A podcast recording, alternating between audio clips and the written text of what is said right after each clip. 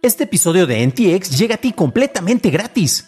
Pero si quieres pagar y ayudarnos a continuar con este programa y además recibir episodios sin publicidad, ¿quiénes somos para limitarte? Descubre cómo hacerlo siguiendo la liga en la descripción del episodio. Hey Dave. Yeah, Randy. Since we founded Bombus, we've always said our socks, underwear, and t-shirts are super soft. Any new ideas? Maybe sublimely soft. Or disgustingly cozy? Wait, what? I got it. Bombus. Absurdly comfortable essentials for yourself And for those facing homelessness. because one purchased equals one donated. Wow, did we just write an ad? Yes. Bombas. Big comfort for everyone. Go to bombas.com slash ACAST and use code ACAST for 20% off your first purchase.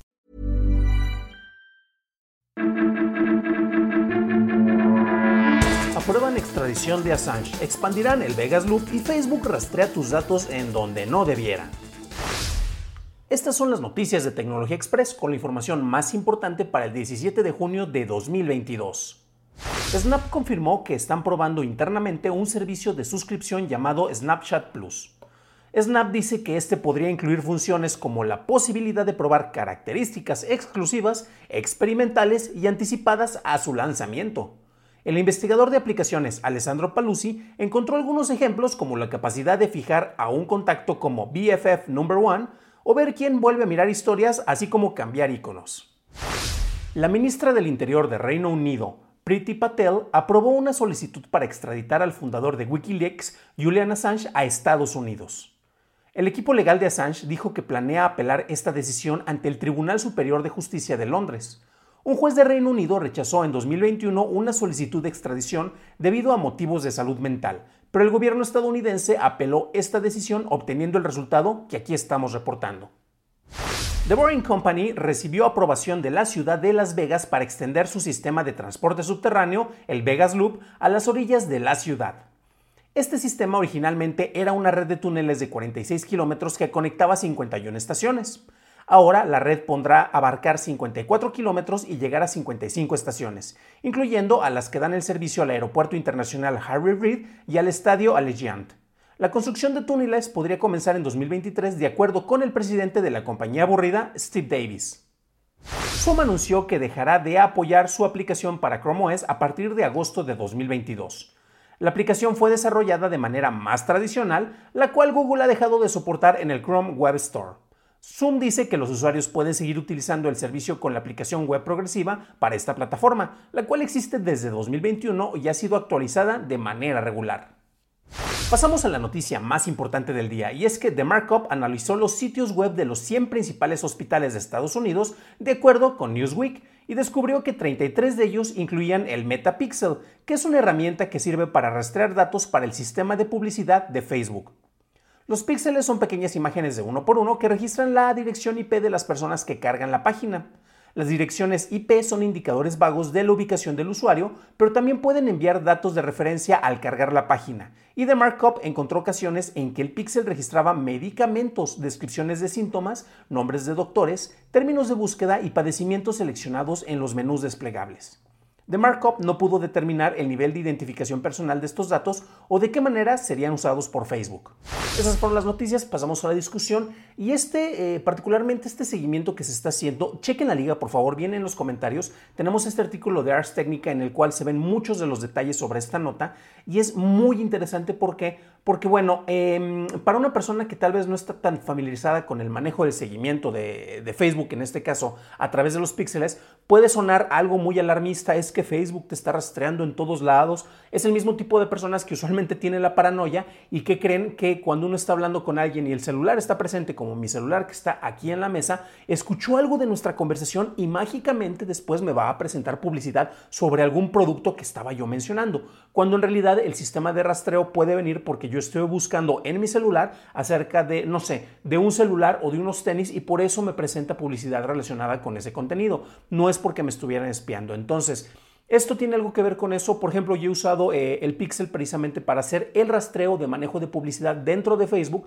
para ver cuántas de las personas que le dan clic a la promoción que hacemos de este podcast en este lugar van precisamente a descargarlo en nuestra página de Acast. Entonces, son herramientas de uso común, pero aquí tenemos una cuestión que es muy interesante y es donde sí se tiene que tener cuidado. Sí, efectivamente, muchos lugares, muchos sitios, muchas empresas, no es únicamente Facebook, sino que aquí son las páginas de varios de los hospitales como se mencionaba, eh, es un listado de Newsweek que agarró los 100 mejores hospitales de Estados Unidos. Vamos a ver sus páginas web, vamos a analizarlas y encontraron que aproximadamente el 30% de estos sitios pues hacían este tipo de seguimiento. Estamos hablando de casi una tercera parte.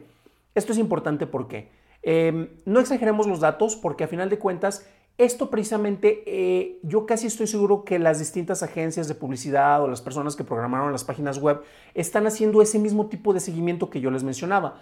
Tú le das clic a una publicidad, por ejemplo, en Facebook o en Google, que es lo más común que se utiliza, y de ahí te va a mandar a la página del hospital. Ahí es donde está ubicado ese píxel y va a rastrear de dónde vienen precisamente las personas que están consultando la página web.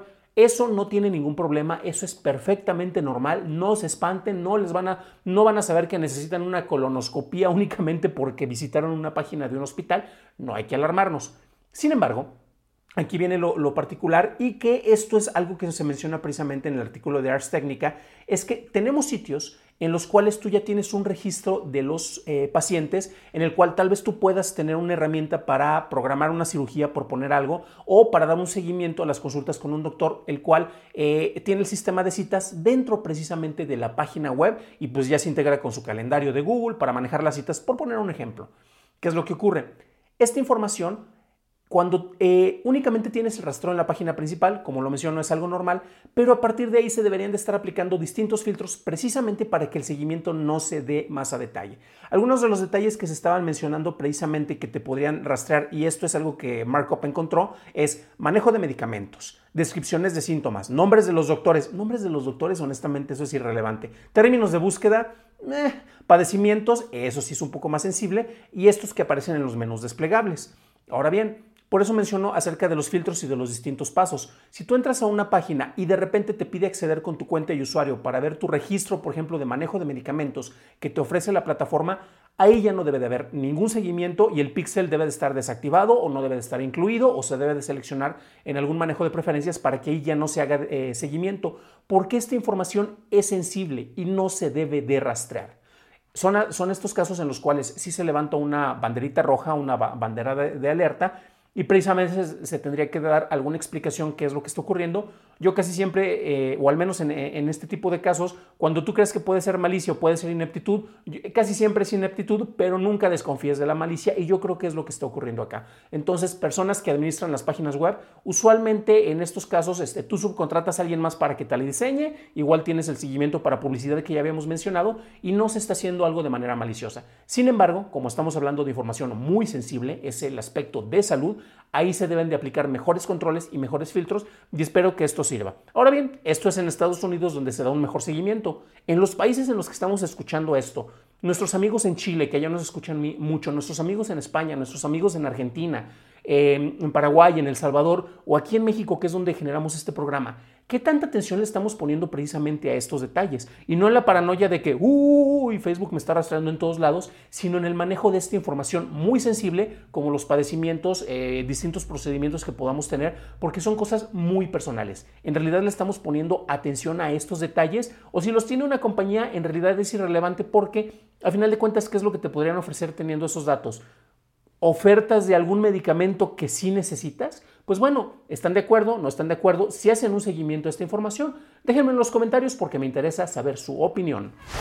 Para un análisis más a detalle en inglés, visita dailytechnewshow.com en donde encontrarás notas y ligas a las noticias. Si encontraste útil la información de este episodio, recuerda que me lo puedes dejar saber dejando una calificación positiva, por favor, en Apple Podcast, en Spotify o un like en YouTube, que no te cuesta nada. Por cierto, y hablando en YouTube, eh, bienvenido a nuestro nuevo suscriptor, Julio Casarelo. Y por cierto, ahí estuvimos platicando con Julen Rodríguez acerca de este tema sobre manejo de publicidad y la manera en la cual se está rastreando la información, algo que curiosamente estamos retomando en este episodio.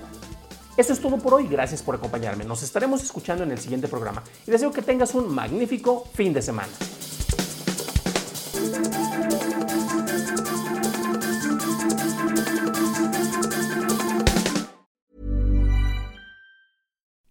Would you like to look five years younger? In a clinical study, people that had volume added with Juvederm Voluma XC in the cheeks perceived themselves as looking five years younger at six months after treatment. Look younger, feel like you. Add volume for lift and contour in the cheeks with Juvederm Voluma XC. Reverse signs of aging by adding volume to smooth laugh lines with Juvederm Volure XC. For important safety information and to find a licensed specialist, visit juvederm.com. That's J U V E D E R M.com. Not for people with severe allergic reactions, allergies to lidocaine, or the proteins used in Juvederm. Common side effects include injection site redness, swelling, pain, tenderness, firmness, lumps, bumps, bruising, discoloration, or itching. There's a risk of unintentional injection into a blood vessel, which can cause vision abnormalities, blindness, stroke, temporary scabs, or scarring. Talk to a licensed specialist to find out if it's right for you.